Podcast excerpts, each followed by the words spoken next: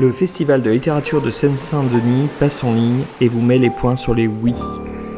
Hors limite 2021, version podcast. La médiathèque Louis Aragon et le conservateur Francis Poulenc sont à l'écoute pour un requiem des Méduses à partir du premier roman d'Hugo Lindenberg, Un jour ce sera vide. Le roman s'ouvre sur une plage de Normandie, décrite à hauteur d'enfant de 10 ans, mais à plume d'adulte. Une histoire d'amitié entre deux garçons, nés du meurtre d'une méduse. Deux garçons n'ayant pas la même famille. Se poursuit alors un roman de honte sociale et d'ennui d'enfant. Une fenêtre sur les inquiétudes de la jeunesse, de leur regard porté, de leur sévérité enfouie. Entre deux scènes avec sa grand-mère, sa tante et sa famille adoptive, la longueur estivale s'installe et nous invite à entrer dans les détails d'une psyché d'enfant avec un soin fini porté aux sensations. C'est imagé, sensible, et ne ment plus à cette œuvre qu'un habillage musical. Ce podcast est le fruit d'une rencontre entre Hugo Lindenberg, un bibliothécaire, et le directeur du conservatoire Francis Poulenc, en musique, en mots, sur une plage de Rony-sous-Bois.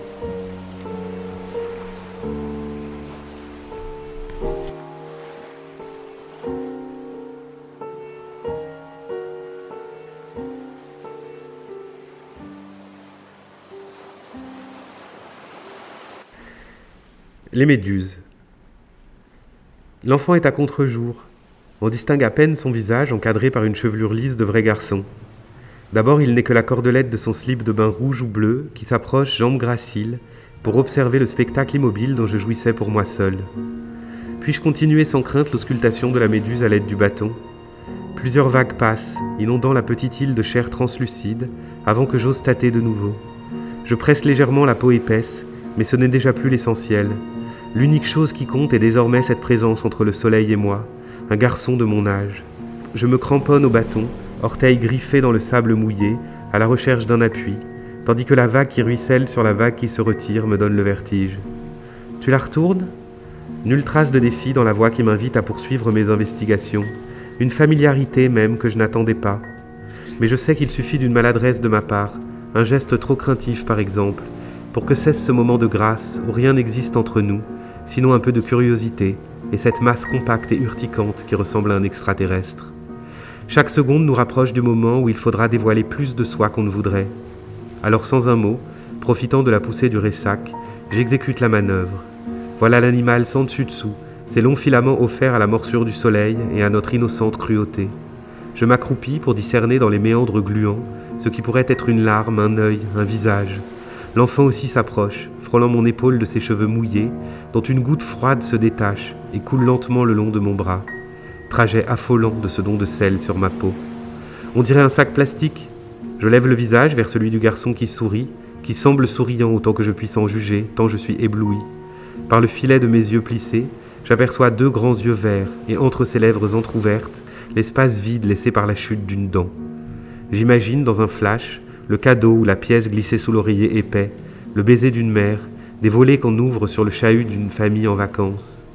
On la remet à l'eau Les mots sortent plus doux que je ne l'aurais voulu. Je trouve ma voix sotte, comme si elle trahissait une vérité qui me paraît soudain tragique et ridicule. Je n'ai parlé à personne d'autre qu'à ma grand-mère depuis mon arrivée, autant dire depuis toujours. À l'eau Le corps se déplie en guise de, de désapprobation. Et si on la tuait? Je regarde ses pieds, ses pieds à lui, indifférent au sol qui se dérobe sous les vagues, indifférent à l'écume, et j'imagine aux orties, aux ronces, et à tout ce qui se croit assez important pour les empêcher d'avancer. Il faut la crever, oui, pour voir comment c'est dedans. J'examine l'enfant qui me surplombe dans sa toute-puissance, moi accroupi, un bâton tordu à la main, le visage déformé par la lumière, et sa demande me paraît d'autant plus légitime que je n'aimerais rien tant que de savoir de quoi il est fait dedans, lui, de quel fluide magique ses veines sont parcourues pour donner cet éclat mat à tout son être. Alors je me lève, et avec la lassitude d'un vieux berger, j'enfonce le bâton en tournant dans la masse gélatineuse, à l'endroit qui m'a paru le plus tendre. Comme rien ne se produit, je plonge encore la pointe jusqu'à déchirer la bête en deux. Elle est dure, insensible, comme une viande trop coriace, morte depuis des millénaires. J'abats un cadavre, et la sueur accumulée dans mes cils coule soudain sur mes joues, larmes brûlantes qui effacent l'enfant, la plage et cette méduse que je sacrifie à la promesse d'une amitié estivale.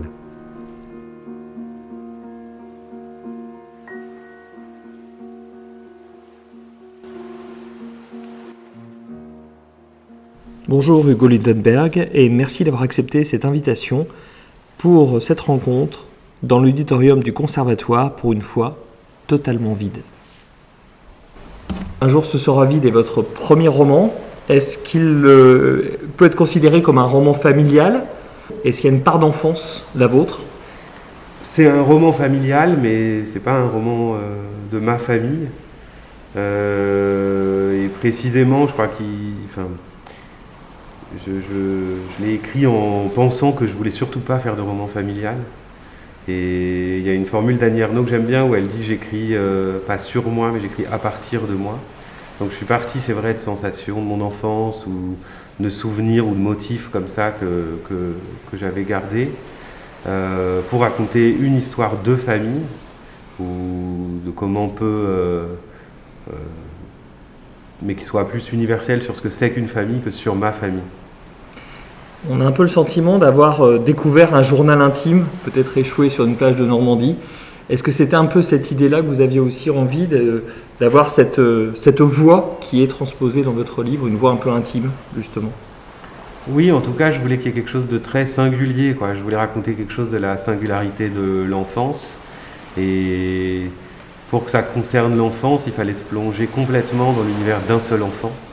Et du coup, j'ai essayé comme ça de trouver une voix qui soit vraiment euh, très personnelle.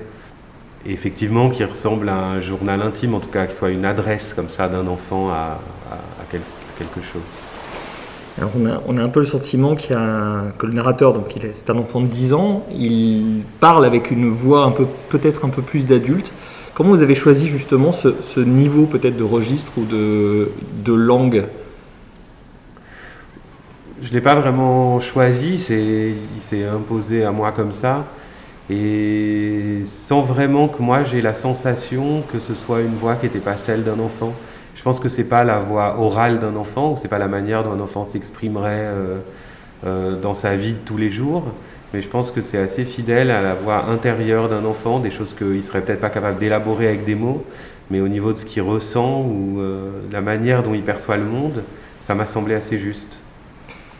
Vous dédiez justement votre roman aux enfants seuls et aux aliénés, et à la mémoire d'Anne-Michel Lindenberg. Qui sont-ils pour vous?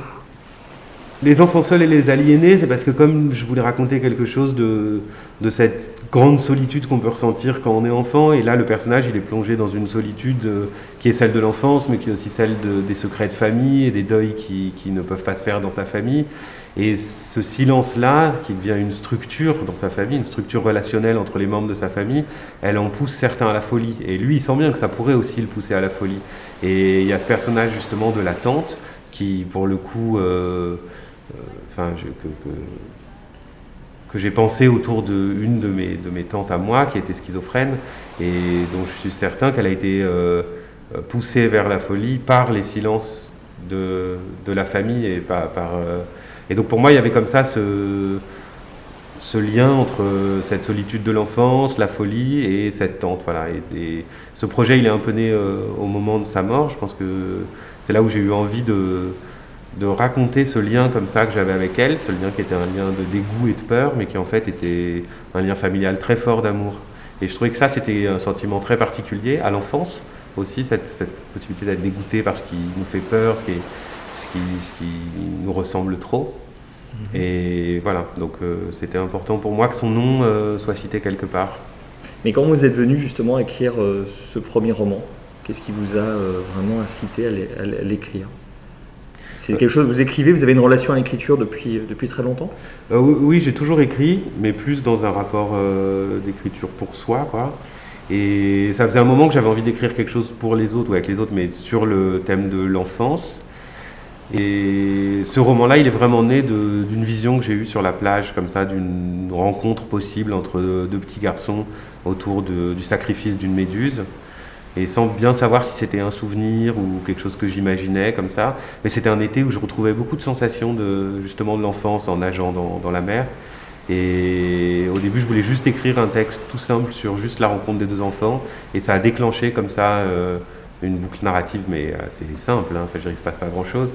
Mais tout d'un coup, le texte a, pas, a commencé à grandir de, lui-même jusqu'à devenir cette histoire, je pense. La mouche. Est-ce que comme une cellule, la méduse peut survivre à sa propre division? La question flotte à la surface de mon esprit alors qu'immobile sur un fauteuil, j'aspire de minuscules gorgées de jus d'orange pétillant. Avec la paille, j'imite la mouche qui s'abreuve de lymphe sur mon genou, sa trompe plantée dans le petit lac d'une plaie dont j'arrache toute tentative de cicatrisation depuis des jours. Il faut bouger le moins possible, ne pas l'effrayer pour profiter encore un peu de sa présence. Comme avec le garçon qui ne m'a pas donné son prénom, mais que j'ai saisi au vol alors que sa mère le hélait, Baptiste. À cet appel, il a haussé les épaules et m'a dit À demain, comme si on tuait des méduses ensemble à heure fixe depuis des années. À demain. Me voilà l'heureux destinataire d'un rendez-vous.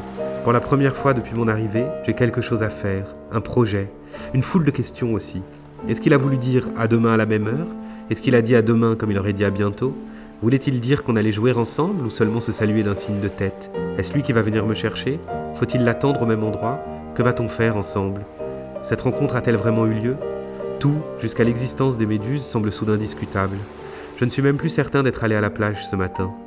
Pour le vérifier, il faudrait aller dans l'entrée, voir si les nattes de paille dans le meuble à patère luisent de sable humide, si les sandales de plastique accusent encore leur séjour dans la vase, et s'il tombe toujours des gouttes d'eau du maillot de bain, aussitôt transformées en taches blanches et salées par le métal bouillant du balcon. Mais quand bien même je trouverais le courage de traverser l'écrasante masse d'air chaud du salon pour en avoir le cœur net, les nattes, les sandales et le maillot de bain offriraient une résistance immobile, amnésique comme tous les objets qui m'entourent. J'aspire une nouvelle gorgée de jus d'orange, j'aspire tout le jus d'orange jusqu'à faire crisser la paille au fond du verre, histoire de briser le silence. Devant moi s'étalent les rares jouets avec lesquels je tente parfois de faire avancer le temps, des jouets vieux de tant d'été que je ne me souviens pas les avoir jamais désirés. Ils attendent là comme les casse-têtes d'un ennui dont je ne sais même plus comment me démêler. J'ignore vers quel destin pourrait rouler cette voiture rouge, ni de quelles aventures devrait triompher ce soldat articulé. Qu'ils se débrouillent, je ne peux plus rien pour eux. Toutes mes tentatives finissent invariablement en catastrophe dont les circonstances me laissent un goût de fer rouillé dans la gorge. Que faire d'autre du haut d'un buffet que de sauter, quand seul on a survécu à la défaite de son armée? À part accélérer dans le vide, que peut espérer une corvette lancée à plein régime sur une commode? Et cette poupée de chiffon aux yeux cousus de noir ressemble trop à un cadavre pour incarner l'espoir. Alors je ne fais rien d'autre qu'attendre que ma grand-mère se réveille de sa sieste et que reprenne la valse des tâches ménagères qui rythment nos journées. Petit déjeuner, se laver, s'habiller, déjeuner, dîner, se baigner, se déshabiller, se coucher, notre vie est une symphonie de robinets qui coulent, de chasses tirées, de bains vidés, de vaisselle lavée, de linge essoré. Et pour se divertir de ce déluge, la mer. Un milliard de milliards de mètres cubes d'apathie liquide, devant lesquels s'ébrouent des familles ordinaires. Un geste, je congédie la mouche dont l'acharnement a fini par m'irriter. La pendule sonne 15 heures, tandis que mon unique distraction s'envole par la fenêtre.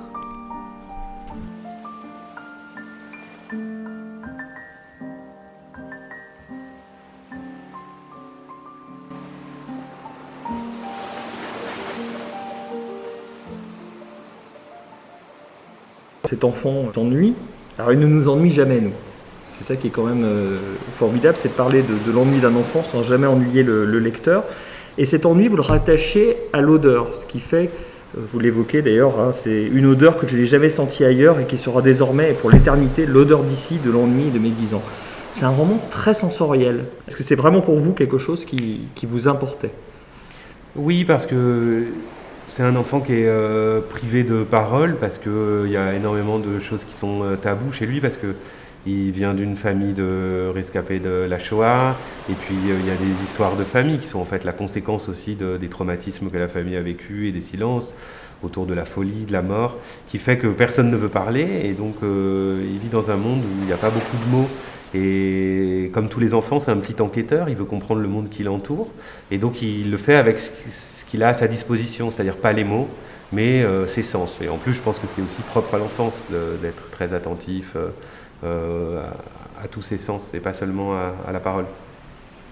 Et puis,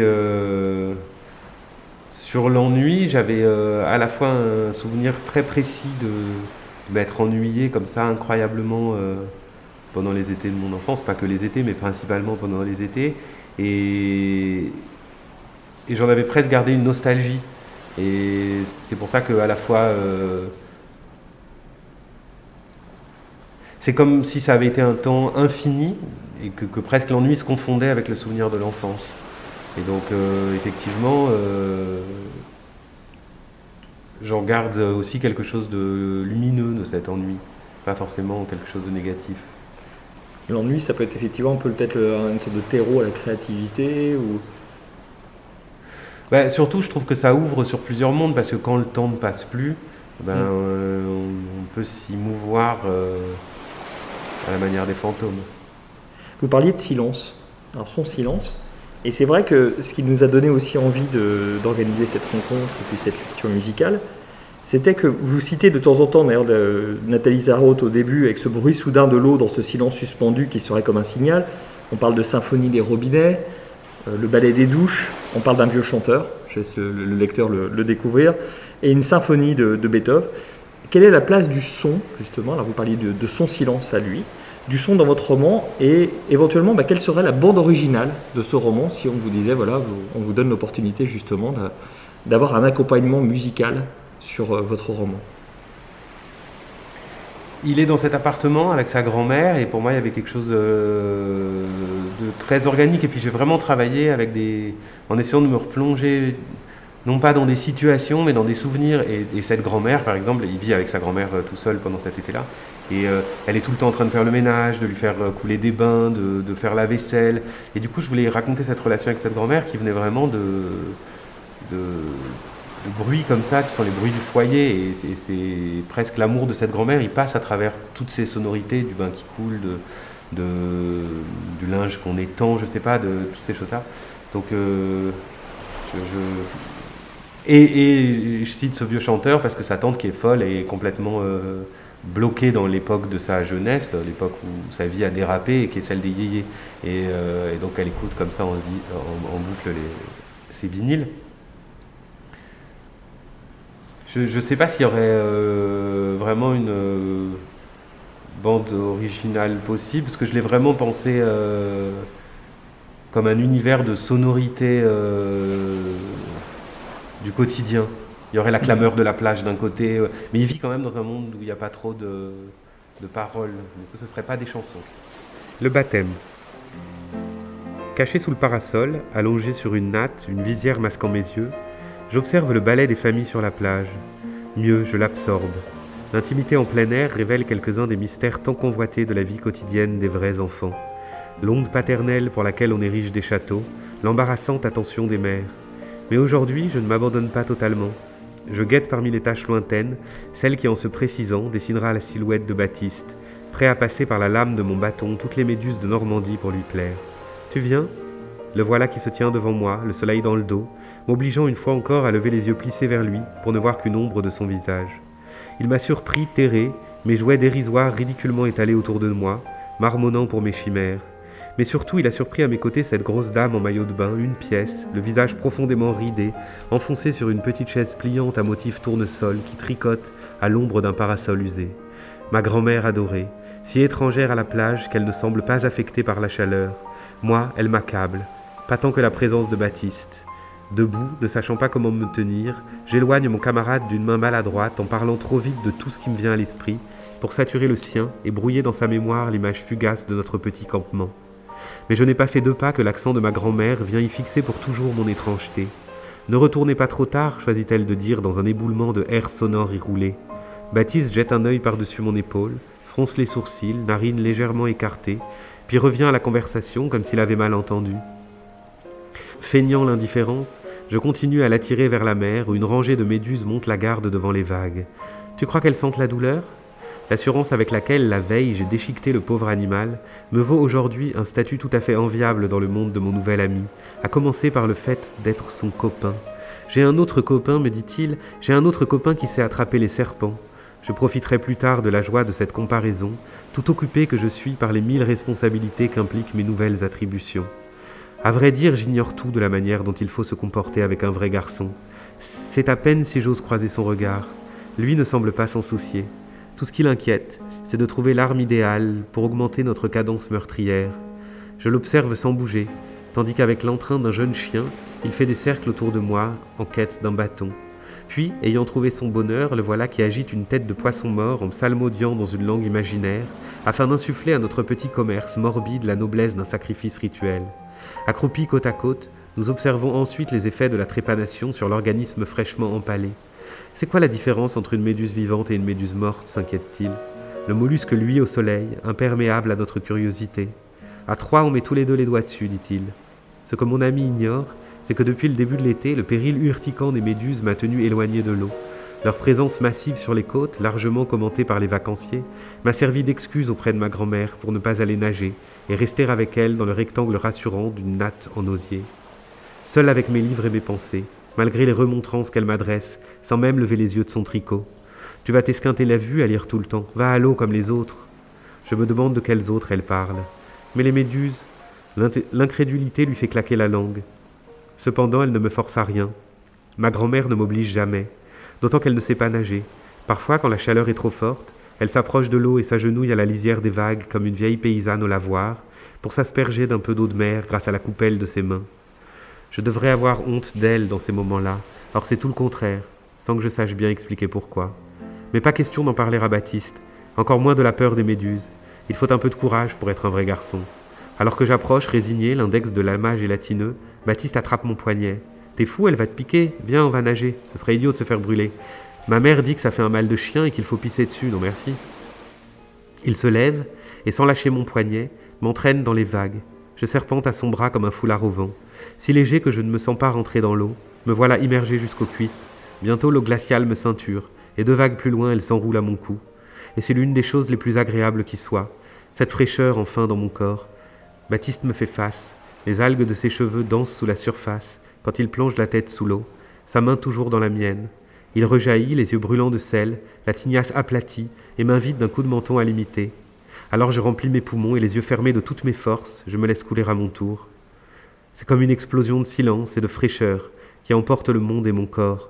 Toute la pesanteur emmagasinée depuis des jours se déverse dans les profondeurs. Mes dix mille tonnes de solitude avalées dans le ventre de la mer, il n'y a plus d'avant, plus d'après, et ne serait-ce la mare délicate du bras de Baptiste me rappelant au monde de la surface, je me laisserais emporter par la berceuse des vagues, loin des fièvres de l'été.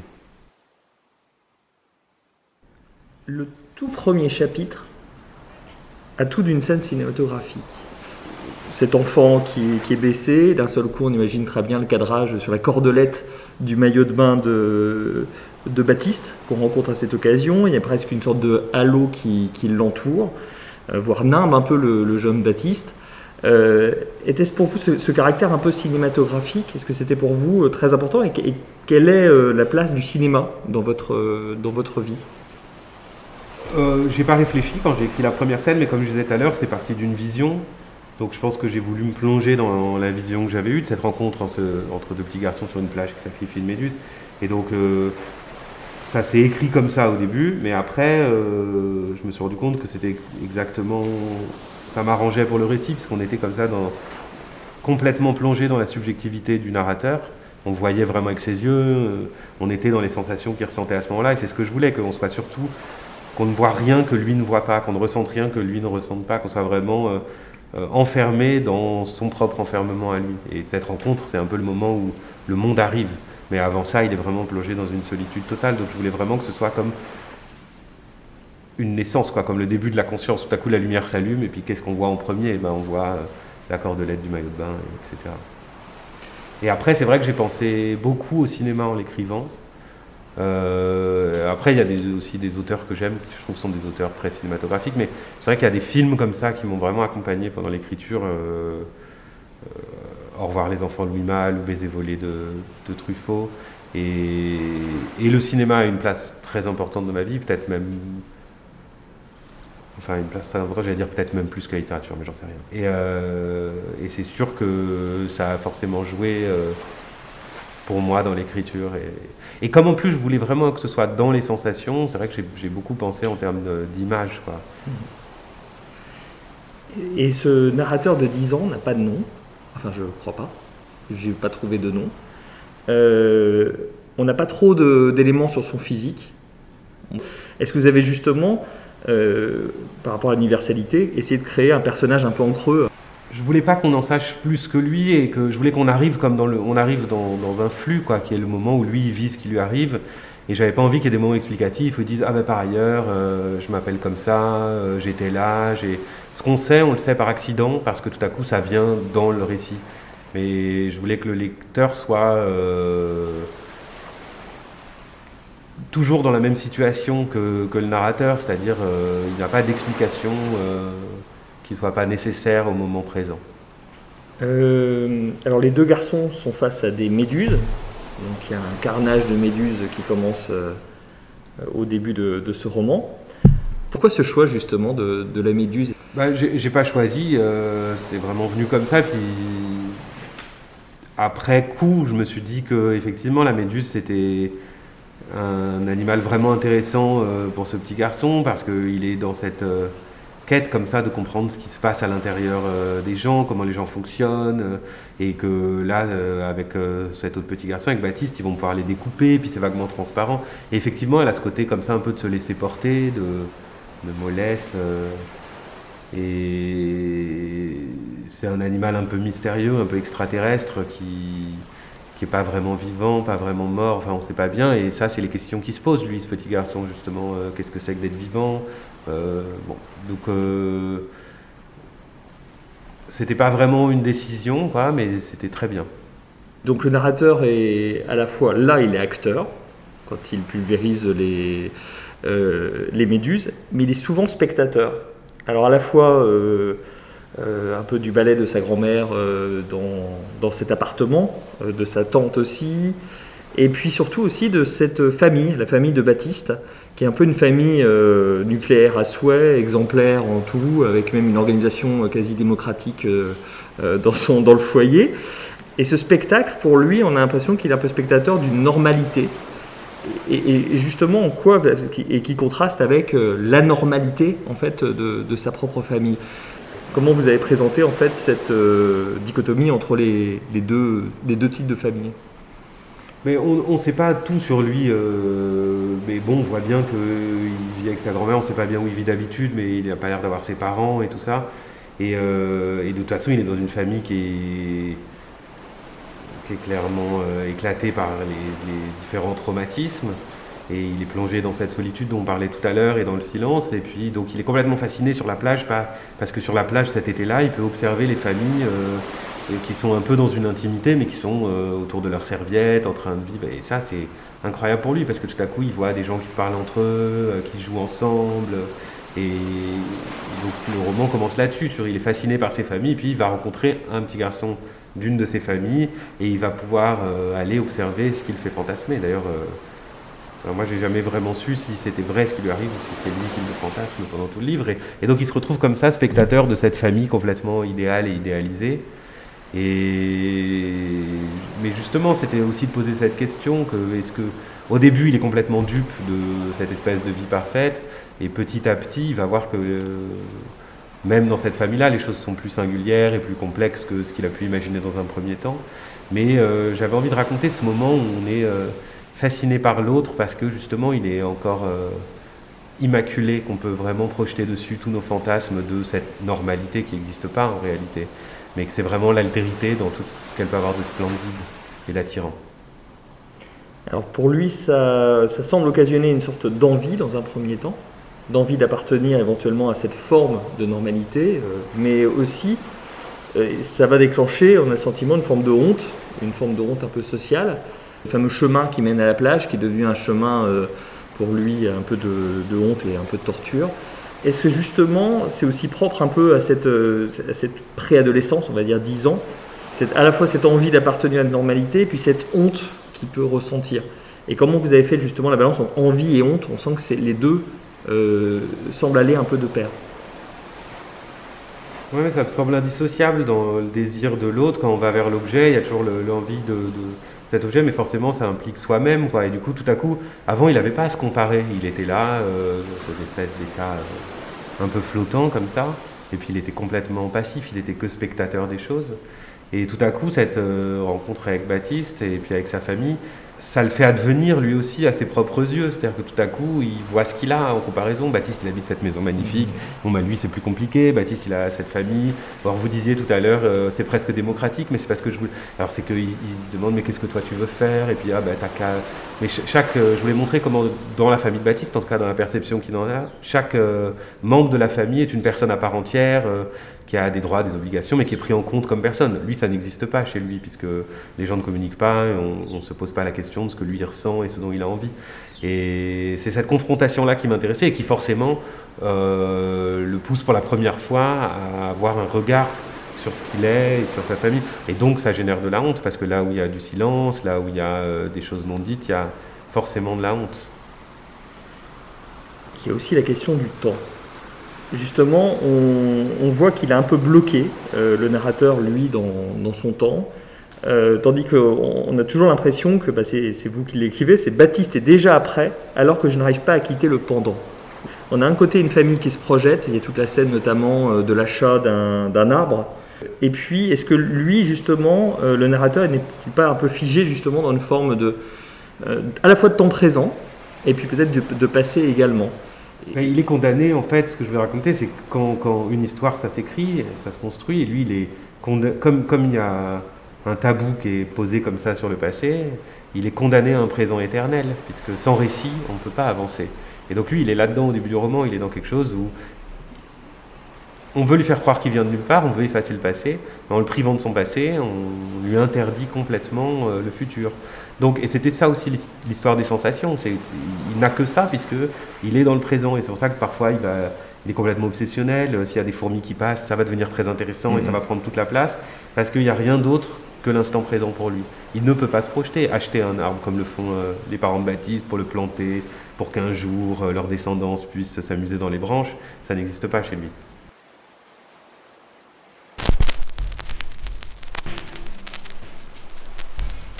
Au fond, ce que je pense, c'est que le père de Baptiste ne peut pas m'encaisser.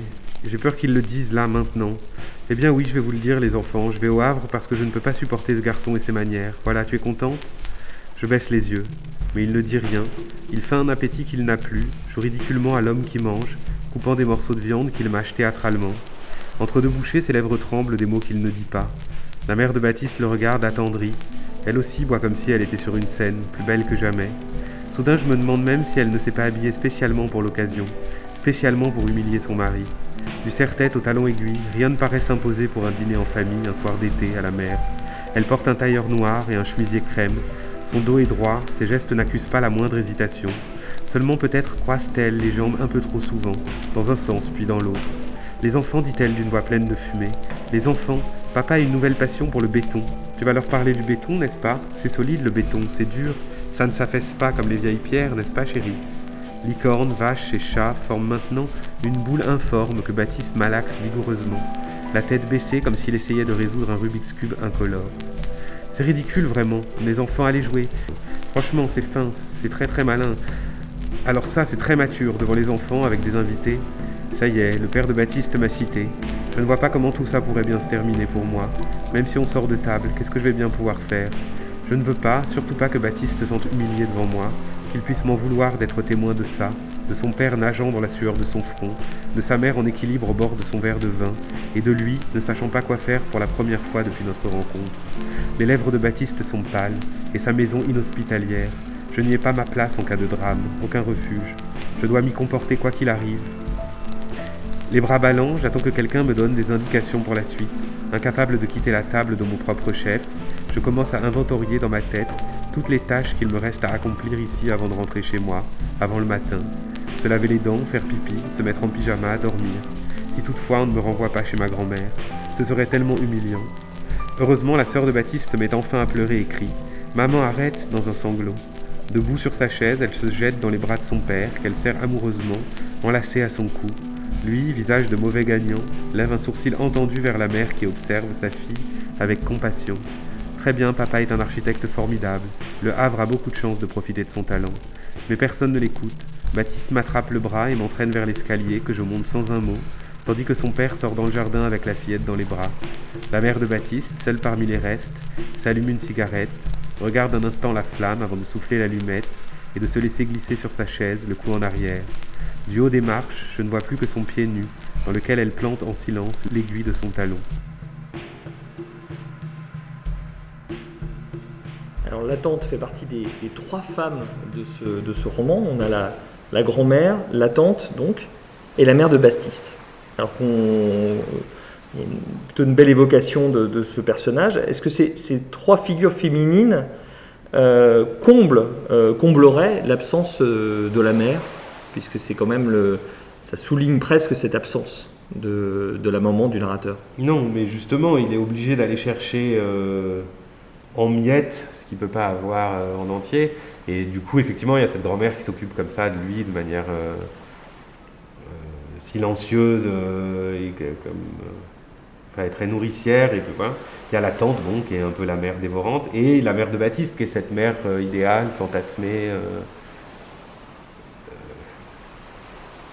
dont il est un peu avec qui il y a un jeu de séduction quand même qui, euh, qui existe. Il est un peu amoureux d'elle et elle, elle est un peu dans la séduction avec lui. Elle euh, il se passe quelque chose entre eux en tous les cas.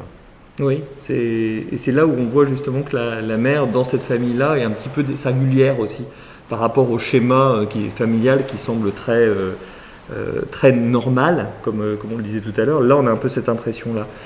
J'ai entendu dans une interview récente que justement pour l'écriture de ce personnage, ou rétrospectivement, vous avez eu en, tête euh, euh, Delphine Zerig dans Baiser volé de, François Truffaut Enfin, Delphine Zerig dans tous ses rôles. Mais, dans tous ses rôles. Euh, mais c'est vrai que elle, quand je, sans que ce soit vraiment conscient, quand j'ai cherché comme ça une figure de familiale, mais je l'avais déjà en moi, j'ai pensé tout de suite à, au personnage de Fabienne Tabar dans Baiser volé, mhm. qui est, d'ailleurs, il le dit lui-même, Antoine Douanel dans le film, c'est une apparition. Euh, et, elle, elle va s'ingénier à essayer de lui expliquer que non, c'est une femme réelle. Et ça, m'intéressait beaucoup, ce passage de l'apparition à, la femme réelle. Et, et pour moi, ça a été une apparition. Je l'ai vu au cinéma, que ce soit euh, dans La Fée d'Amponade ou euh, dans Mes évolés. Et je voulais porter ce même regard sur la mère de Baptiste. Et c'est vrai que du coup, j'ai vraiment beaucoup pensé à elle, mais même à ses tenues, à sa tenue, à sa manière de parler. J'étais très heureux de ça. Le jeune garçon s'appelle Baptiste. Euh, il y a, je crois, un, chapitre qui s'appelle Baptême. Quelle est la place de, la religion et quelle importance revêt la religion pour euh, les personnages de votre roman? Ah, bah, C'est très important parce que euh, le personnage, il aimerait pouvoir s'inscrire dans quelque chose. et puis et, dans son histoire familiale, mais aussi euh, dans un groupe. Et il voit bien que Baptiste, il est, il est inscrit comme ça parce qu'il va à la messe et puis il sait faire les gestes de la messe. Et, il, voit bien qu'il appartient à une communauté, qu'il est, euh, il en fait partie.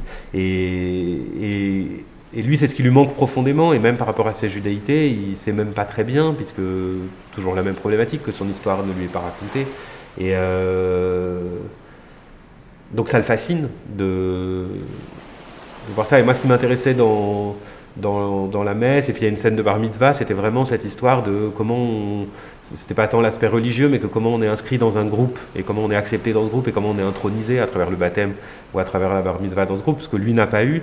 Et par contre, avec Baptiste, Baptiste qui va l'emmener dans l'eau, euh, il y a une sorte d'arrivée à la vie, puis d'existence. D'un coup, Baptiste euh, le reconnaît comme personne, s'intéresse à lui, euh, donc va aussi l'inscrire dans quelque chose, même si c'est le temps d'un été, seulement pour ses vacances. Mais tout à coup, euh, il appartient à quelque chose. Alors il a aussi son, le passé qui, qui, semble un peu, auquel il semble presque appartenir. Euh, est-ce que justement ce, le fait qu'il ait fantôme un peu du passé, qui semble hanter euh, à la fois la, grand-mère, cette absence, cette figure absente qui est, qui est la mère, est-ce que c'est aussi le, sens de votre titre Un jour ce sera vide? Euh, est-ce que c'est ce vide dont il est question Et pourquoi aussi l'usage de ce, futur? Ça, raconte un peu le décalage de ce personnage, je trouve effectivement, qui est pris dans une temporalité qui est là même plus celle d'une vie humaine. C'est-à-dire que euh, est comme ça euh, en surplomb presque sur les falaises de Normandie face au temps. Et il a déjà cette conscience que, de la vanité des choses et que ça, un enfant ne devrait pas l'avoir, mais comme il est confronté comme ça, il est entre le monde des morts et des vivants, et eh ben, il a ce sentiment très fort que les fleurs fanent.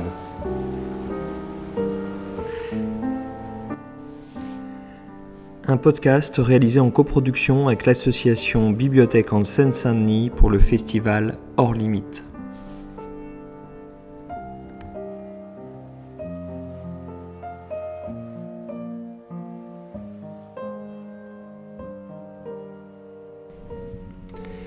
Tous nos remerciements à Hugo Lindenberg. Montage, musique et interview par Vincent Créage-Cadec et Arnaud Caillotte pour la ville de Rony-sous-Bois.